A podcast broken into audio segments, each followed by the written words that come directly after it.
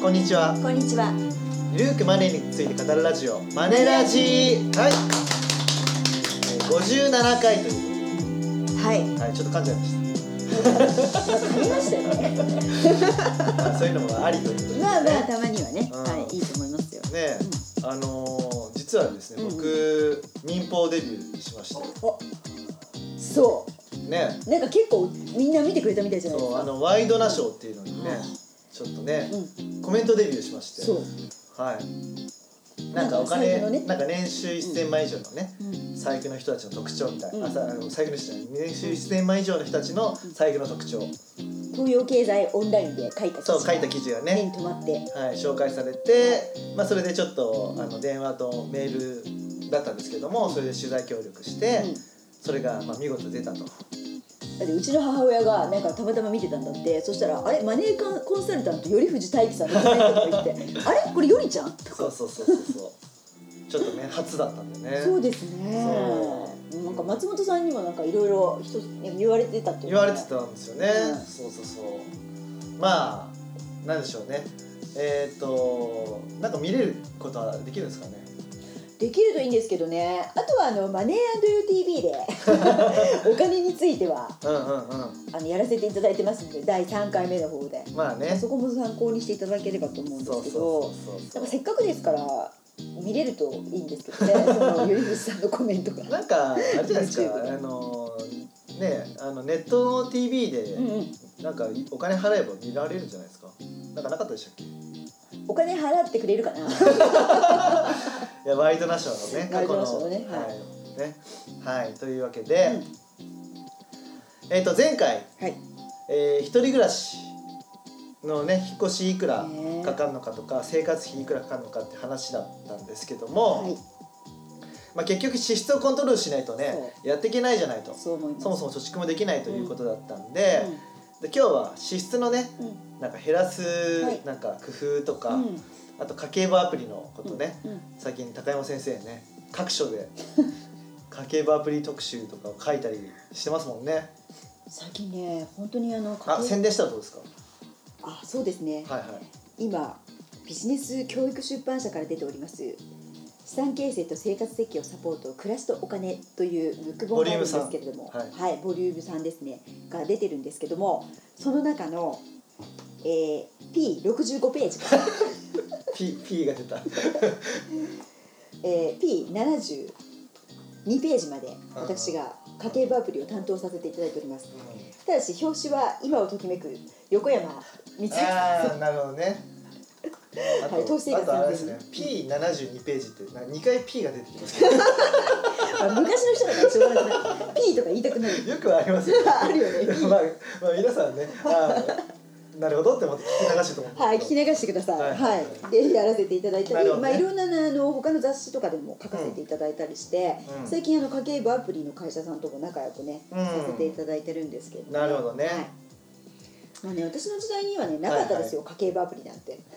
う若い時ん。代。いや、僕たちが一人暮らししてる、まあ、例えば若い大学生の時とかもなかったですよ。あ、よりみさんの時代もなかった。いや、んまあ、出てたのかもしれないけど。うん今有名になっている会社例えばマネーフォワードとかザインとか、はいはいそういう会社はなかったっすね、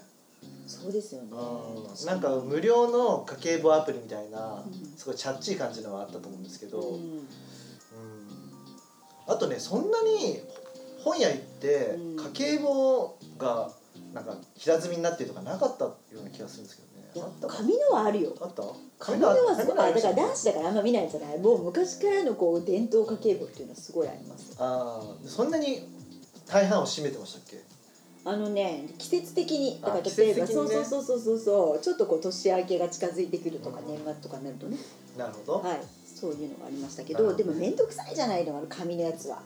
うんこういちいち書いたりしてレシート転記してとかって言って、続かない人が多いんじゃないですかね。ううんん、まあね、はい、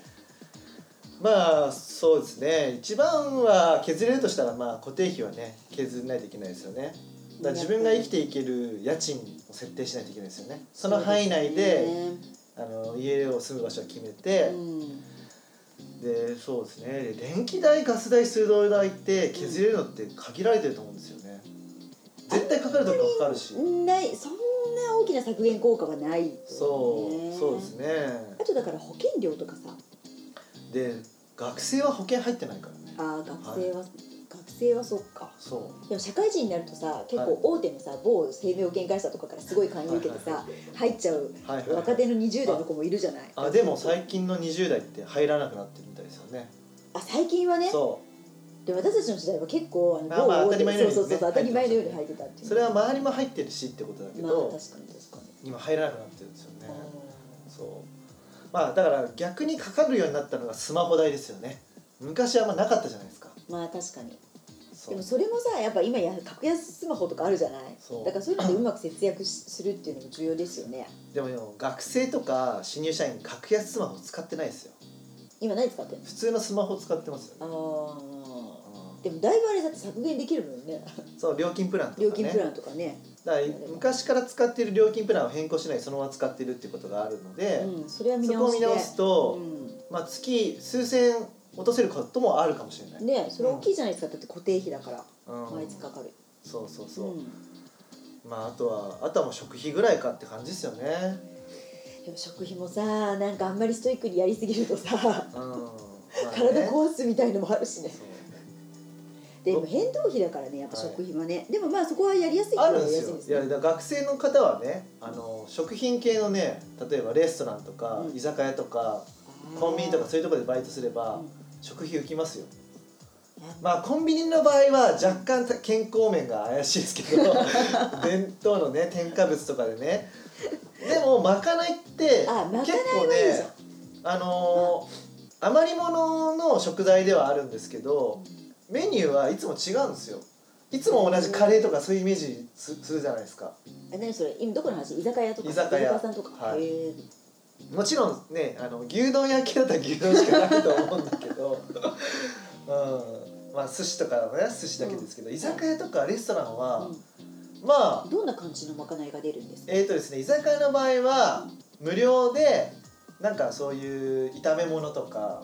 へえまあもちろんカレーの場合もあるし、へーはい余ってる唐揚げとかもあったりしますし、あはいはいサラダとかがあるんですよ野菜炒めとか、そへえういうのはあるうんでレストランの場合は、うんなんか安く買える、なるほどね、はい、なんかね僕割引ある熱海とかであ,、うんあのアルバイトもしたんですけど、はいはい熱海の場合は、まかないはついてなくて自分で買う形式だったんですけど、うんえっ、とね録画けで買えたかなそこのメニュー表示のあそうなの、うんあそれはなんかお得録画けか7掛け、はいはいはい今は違うかもしれないんですけど、そうそだからなんでしょうワタミって安いのにさらに安かっあそうなんですかた、はあじゃあそれはねあの新社会人の方とかいうんあ新社会人は無理か学生の方とかもう学生の方はいいですよねうーん新社会人の場合はねどうするかですよね副副業できれば うん食費はねなかなかねまあでもあの結構さ私のお客様とか見てるとさすごくあの何安くなる時間帯狙って買いに行ってらっしゃる方とかうんそうですよねあと意外にカットサラダとかねあなんかまあ賛否両論あるんですよ高いとかあ、うんうんでもねカットサラダはいいんじゃないかなって一人が食べるようではでこれね記事なんか見たんだけどカットサラダって栄養分がないとかなんとかって言われてるけど結構栄養分詰まってますよみたいな記事がね出てた出てたから有効に活用するといいって書いてありなまんすかね普通に自分でキャベツとか買ってそうすると絶対調理しないといけなくなっちゃうじゃそうまあねないで冷蔵庫にあるみたいになっちゃうじゃないですかで結果腐らせるみたいなそあーうだったら食べきりサイズでやった方が僕はお得だと思うんですけどねなるほどね、うまくねそうそうそう、うんうんまあそういう感じでうん削ろうと思えば若干削れますよねまあ、削ろうと思えばであとね削る時にお客さん見てて思うんだけどあの削りたくないところを無理して削るとストレスだからもう別にあの食に興味ない人は食費削ってよやっぱ洋服買いたい人はちょっとそこは多多めにするっていうメリハリかなうやんっぱり続けていかないと難しいので、うんまあねはい、僕ねあのー社会人で一人暮らしした時は、うん、食費はね一日全部で1000円って決めてましたよそれを目標にしてた、昼夜みたいなでもねそれいけるんですよあのねうん都心に勤めている方でもあのね夜居酒屋が昼はお弁当出したりしてるんですよほうそうそれ500円ぐらいなんですよねへねあとねなんかそのデリバリーとかも来てるんですよねよくあはいはいなんか弁当の屋台みたいなうんう感じんうんがうんあ結構やで来てますよ来てねますよねはいはいはそれもねホットモットとか来たりするんですよホットモットといなかる、ほどね、うん有名なところがねう、んでそれもやっぱ500円ぐらいうんうんまあ食べる場所は会議室とか自分のデスクとかなんですけはいはいはいどはいはい外で食べると1000円超えますから超えますよね都心部はねうんたまにはねそういうところ行ってもいいと思うんですけど、うんでもそれを週に1回とか決めたりとかねうんそうそれでね1日の予算は1000円ぐらいに収めようと思ってましたよそそうすると基礎食費が3万じゃないですか確かにそうで飲み会とかは入れてまあ45万で収めるみたいな、なるほどなるほどまあ、毎日ね合コン行ってる人はすごい高くなってるんですけどまあでも女性の場合はおごってもらえるからそんなかんないか女特に男性はかすご特いに男可愛い人だといいよね性はきついですねうん男性多めに払いますもんね特にあれ合コン系はねうんまあね合コンも必要なねあの出費ですよね必要 でしょやっぱり、まあ、だって男女だとこうねやっぱり一緒にやって生きる生きるのがベースですからそうそうそうそうそうですよねはいでもねそれぐらいで、うんなんかね予算とかを決めるとそれ以内に収めるにはどうすればいいかって考えるようになりますよあーいいこと言ったやっぱ予算化が大事よねそうなんかね最近のそのマネー記事とかの潮流を見ると、うん支出をある程度分析してから予算を決めようっていうのがあるじゃないですか、うんでもね予算を決めてからでもいいと思うんですよねそっちの方がそれ以内に抑えるにはどうすればいいかってサバイバル感出ますから出たいやすごいねサバイバル感がねよりそうさんもねどうすれば安くできるかあこんな方法があったんだって調べますからあなんか自分の資質を見てからやろうっていう悠長な感じする となんか1か月2か月3か月ってどんどん時間経過するんですあよなるほどそもう決めてやるう行そ動うなすんるですってよことだからねマネー記事見てそういう記事見た時にあこの人節約したことないなってすぐ分かります何それいやいやいやそうですよえそれ私のこと言ってるいやいやい やまあ節約はあんましたことないですけどなんかね違うんですよ順番がやっぱ、まあ、もちろんねその全く見当もつかないって場合は支出をだ、ね、毎月出して予算を決めようっていうのもそれは一つありですけど、でも大体わかるじゃないですかだって人間生きてきたんだからまあまあ確かに食費どれぐらいかかるかなとか、うん外食したらどれぐらいになるかなっていう感覚は分かってるはずなんで、なるほどなるほど先に予算を決めるんですよそれがポイントねだって僕が学生の時とかはなんか細かく費目別に予算を立てるとかなかったですえよまあそれはね学生はもやらなそうだよねそうひぼきとかねあのねこの予算で生きるって決める、そした生らそきるしかれないそうそれでそれで生きるためにはどうすればいいかを考えますかなるほど勉強になるらそうでそれで後々振り返ってみるとあ食費はこういうふうにしてたこういうふうにしてたとかって出てくるんですよ自然とねね頭の中でできるんですよサバイバルな感じでねサバイバルねでも確かにね私あのなんだっけ大学の時に某観光庁のねでちょっとバイトしてたんですうよ、んうんでそしたら、まあ、あの彼らもあの、まあ、結構奥様専業主婦の方が多かったんでお小遣い制なんですね、うんうんで月にね、まあ、なんかこれだけでやってっていうふうに言われてて、うんで私たちは学生で結構まあ優雅な学生だったんで、まあ結構お昼とかしょっちゅうこう外で食べに行って1,000円以上のものとかどんどん食べてたんだけど、はいはいちょっとごめん僕行けないとか 職員の方から今日は行けないごめんとかじゃあ金曜日なら付き合えるよとかそういうのがあったんでやっぱりある程度こう決められた範囲でそやっぱ生きるっていうの大事だよねうそういうメリハリ大事ですよねううんんまあねはいなんかね毎日お弁当とかだったりするとコミュニケーション取れなくなるから、うん週に1回とか2週間に1回とかは決めた方がいいんですよ確か外で食べにるとね、うん、メリハリねあとストレスも溜まっちゃうからねオ確かにフィスのデスクで食べたり確かに前の会社多かったですよもう自分のデスクでご飯食べてる人たち があー私ダメだなおしゃべりだからすっごいなんか そのあとね女あそう女性たちは会議室とかに行ってあ集まってそうそうそううんやっぱそうだよねでもねそのね女子会議室に行くのも派閥がありましたよでもそれしょうがなくないですか自分がね気心知れた人と食べたいじゃないですかおまあ昼の時間ぐそれらはいねやっぱりね、えーエンジョイタイムだもんね、うん、まあねあまり言っちゃうと特定されちゃうから、はいはいやめましょうでもそういうのはあるとでもね予算化って今言いましたけどその今家計簿アプリのね話であれなんだけど、はいはい今予算機能がやっぱりすごいねあの使われてるみたいですおおで最近あのうまいっすね入りがさすがはいはい失礼失礼はい いやでも本当になんか最近ねあのね家計簿アプリで有名な財務っていう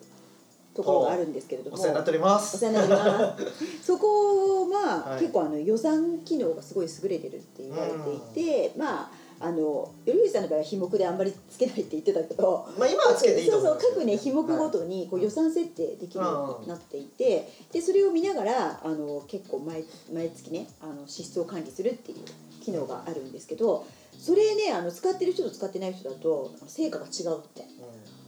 やだからね日目別にした方がいいですよだってそうですねあのー漠然と節約しようって思っても、どこにミスを入ればいいかわかんないじゃないですか、うんだから日目別がいいですよねでね財務のはね月と週と日とか期間ごとに予算残額がこう表示されるんですってへーだからつどつどこうねあのちょっとこう時間が空いた時にこう見るとああこれだけの予算で今月暮らさなきゃっていうことがあるんで予算内で暮らそうっていう意識が働くからいいらしいですよ、なるほどね、はい確かマネーフォワードもできましたよね、マネーフォワードもできますけどね、うんでも結構予算課では割とこの財務さんが優れているうんいうのがんなるほどね、あるみたいですけどねう、うんん家計簿アプリもいろいろありますもんねいやね本当にねあの最近仲良くしてるのがそのお金レコっていううん、うん、ところと、あと財務さんと、うんあとあのいつもお世話になってるマネーフォワードさ んこの3社すごく仲良くさせてもらってるんですけど、あの家計簿全然つけたことないっていう人はお金レコいいですよねこれは女性に人気ですよね、大人気ですなんかねシンプルなんですよねそううでん入力画面も電卓の画面みたいになってるのであの全く家計簿つけたことがないという人でもこう入りやすいスッと入りやすくなってるってなんか電卓で数字を入力してからうんどの日目にするかってそういう順番が違うんですよ多分そねうそうですねでなんかねあの、まあ、これはどこもそうなんですけど品目をカスタマイズすることができるんですよねほうほうなほので例えばよく使う例えばさっき言ったスタバ、う下はねスタバ代とかうんあとママさんとかだとママ費とかあとあのあー子供のために使うやつは子供費とかって分けて使ってるとはいはいはいはかそういうカスタマイズができるのでほういいですね結構手軽でいいほう便利ですなるほうど、んとかうんうんあとマネーフォワードぐらいになっちゃうとねこれあのちょっとあの上級者向けになっちゃうんですよねうんあの銀行連携とか、うんクレジットカード連携とか、だからなんでしょう家計簿だけじゃなくて、うん資産管理したいなっていう時は、そまあねうマネーフォワードさんとかマネーフォワードが、まあ、うん一番連携金融機関とかが多いんですよね。そう連携機関が多いので、うんであのまあいろんなところに口座開いてる人だと。まあ、普通あのあの口座見てこの口座見てって言っていかなきゃいけないんですけどマネーフォワードとか一元で管理できるんで、うんまあ、画面見れば全部自分の今予算どれぐらいなのかあの残高かどうかなとかっていうのが分かるっていうのがいいかなとうん、思いますね。まあでも無料だと10個ですよね金融機関の連携数は。マネーフォワードさんそうですねだからね、まあ、有料だと500円ぐらいからでしたっ けそうかっこ500円かっこ税込みなるほど ねプレミアム会員になれなるほばどね無限でやだることかがらできそますこまで利用したいっていう人がいる場合は、はいいいけど、うん、まあ純粋に家計簿にとどまりたいっていう場合は、はいお金レコさんとかの方が、そうですね、まあ、いいのかもしれないですそうね。ですね、うんまあ財務さんとかねうんまあねそうで すねはい、お世話になってるんですけどここは中立にね評価していただこうと思います そうですね、まあねだからだって使いやすいのをね自分に合った使いやすさっていうのをね選ぶべきで、ね、やっぱそのお金レコさんはシンプルに行うっていうのにね心がけてるわけですからねあそうそうそうそうそれはもう本当にあの心がけてらっしゃるみたいですけどうんね、そうですよねあとねやっぱりあのネットでよくもう買い物するとかあと何でしょうねあのもう今キャッシュレスの時代なんでうんうんあのお金使わない現金使わない人いるじゃないですか、そういう人はね財務さんとかマネーフォワードさんいいかもしれないあーあーそのワイドナショーの松本さん松本さんああそうそうそう言ってましたよねは全然お金んか使わないってスマホとカードしか持ってなくてそう小銭はね煩わしいから持たないんですって小銭ができた瞬間になんかねすぐ使っちゃうんですってだからなんだっけ他の人の駐車場のなんか料金ねも入れてあげる小とか銭を使う時って何でしょうその駐車場の時しかないとでその時に慌てて崩してやるんだけどその余ったお金は他の人の駐車場を生産するんですって勝手に俺あるのが嫌だみたいなキャッシュレス生活でずっといのをやってるからっていう人もいますよね、うんまあもうすごいお金があるっていう証拠だとは思うんですけど、まあ松本さんち別格別格だけどねうんただ一般の人でもそのキャッシュレス生活してる人なんかはいいかなと思いますマネーフォまあ、ワード正直何にいくら使ったかっていうのは、うんあのクレジットカードとか電子マネー使ってると薄れやすいんですよねそ感う覚がだからね現金ですより使いいやすくなっちゃうっていうう、んはい、データもあるので、うん、まあ約20%ぐらいクレジットカード生活のまあそう現金払いよりも支出が多いっていうそう使った感覚がねなんかないんですよね現金そうなんですじゃよないねとっていうのはあるのでそうそうそうそ私もよくねアマゾン使うからアマゾンを連携してるんですけどう、うん、あのマネーフォワードであ結構使ってんだとかそうあそうとでもねポインント管理もできるのいいですよ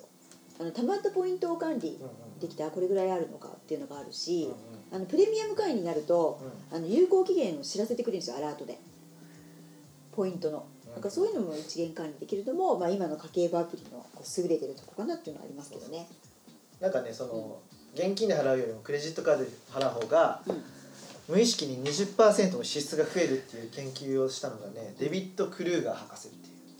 へえこの人はなんか精神学位なんですけども、うんこの人は行動経済学や脳科学マーケティングのか見地から、うん、へ無意識下の思い込みとお金との関わりについて研究している方なんですよね、えまあ、だから気軽に買い物できちゃうっていうねまあ確かにね現金だとやめとこうと思ってもクレジットカードだとじゃあこのコート買っちゃおうかなとかあるもんそうねそうそうなんかね逆のねあの立場で考えて売る側としてはクレジットカードを用意してない店って売り上げ低いんですよ現金だとあ現あ金とクレジットカード両方用意してなるるほどと現金だ売ける側の方で見るとなるほど買ってくれないじゃないですか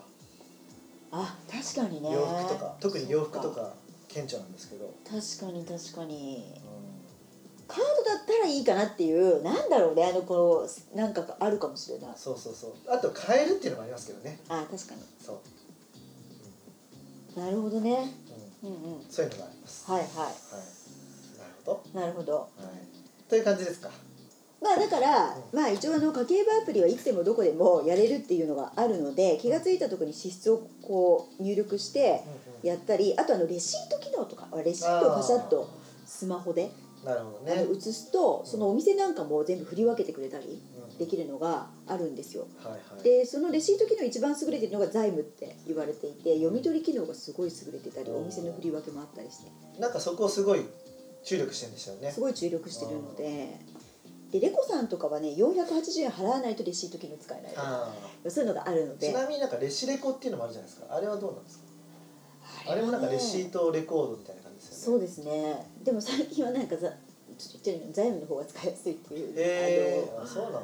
噂です、切磋琢磨してますね。そうでですねであのお金理子さんに聞いたんですけど毎月かなあのモニターさん呼んでるんですってあモニターさんじゃないユーザーさん呼んでおお話ししてるんですほうってほうほそうするとあの機能があった方がいいとかこの機能があった方がいいとかっていう話が出るじゃないですかでそれを取り込んでるので毎月毎月いろんななんかう。あの定期的に機能が増えてるって言っておましー。PDCA してますねた。そうですいいねですね。って言ってましたよなるほどね。なので結構ちょこちょこ覗いてみるとあこんな機能もあるとかうん、っていうのがあると思うのでうん。あのちょっと自分にね使い勝手がいいアプリを選んでやっていただけるといいと思います家計簿をアプリ使うと支出減るんですかねあのねこれはねあの私もそうなんしお客さん見ててもそうなんですけどあのねやっぱり見える化されるといいみたいああなるほどでマネーフォワードさんが言ってたんですけど月平均でやっぱり約2万円ぐらいうん減ってるっていうユーザーの方がな多いるほってど言ってましたよ、じゃあねうん新生活迎える人とかうん、いつもお金がなくてカツカツな人と かぜひやってみてねそうやっぱ見える化が大事ですよ、うんまあじゃあ騙されたと思ってうん3か月ぐらいやってみぜてひでもうやっぱ合わないと思えばやめればいいしあそうそうそうそうそうそうやっぱ合う合わないはあると思うんでねうんでやってみないと分かんないですよねそうですね、うんでもぜひあのやっぱりこう支出の見える化っていうことが大事だと思うので,、うでいつでもどこでも気軽にできるっていうのが利点だと思うんでやってみていただけたらんなるほと思いまど2万円減るとす約2万円うんっていうのが出てるらしい、だからリスナーの方は本当に2万円減るのかどうかを検証していただいて、うん減らなかった減らなかったよっていう、ね、意見をねえ私にクレームあのここちらのねマネラジにいただいて、はいそれをねあの本部に届けるちょっとそれじゃあちょっとこれもう一個だけ言っとかなきゃじゃあ,、はいはいあのね、えっと支出を減らすためには、うんあまあ、これあの財務さんとマネーフォワードさんにあるんですけど、うんあの貯めてる人の家計と比較できる機能があるんだっておおなるほどそうでそれを見ることによってあ自分ってすごい使いすぎてるんだなとかここの項目はもっと削減しなきゃいけないんだという意識が働くのでうんそれを使ってる人はより削減できるって言ってたああそう理想の家計と比較っていうのを使ってる方はほうほうほいうなるほど一応補足しておきますそれ使ってみてくださいねはい僕たちもね最近とあるねうん銀行さんのねあのあね家計簿アプリプロジェクトに理も想のね関わっております、そう理想のねはい支出はどうなんだっていうのをねうんいろいろとコンサルしましてはいまもなくリリースされリるリースね楽しみですね楽しみですねはいまもなくはい、はいというわけで、はいそんなとこでしょうか、うんそうですねはいはいでは本日も、えーお時間来ましたので、はいよりふじ大輝と岡山和恵がお送りしましたまたねまたね See you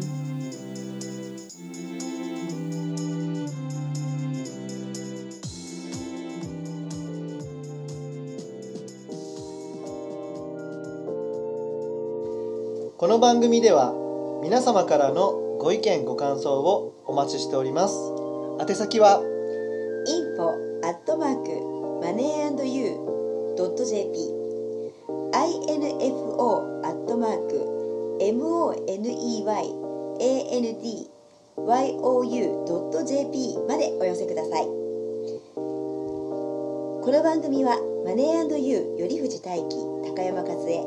制作リベラミュージックでお届けしました。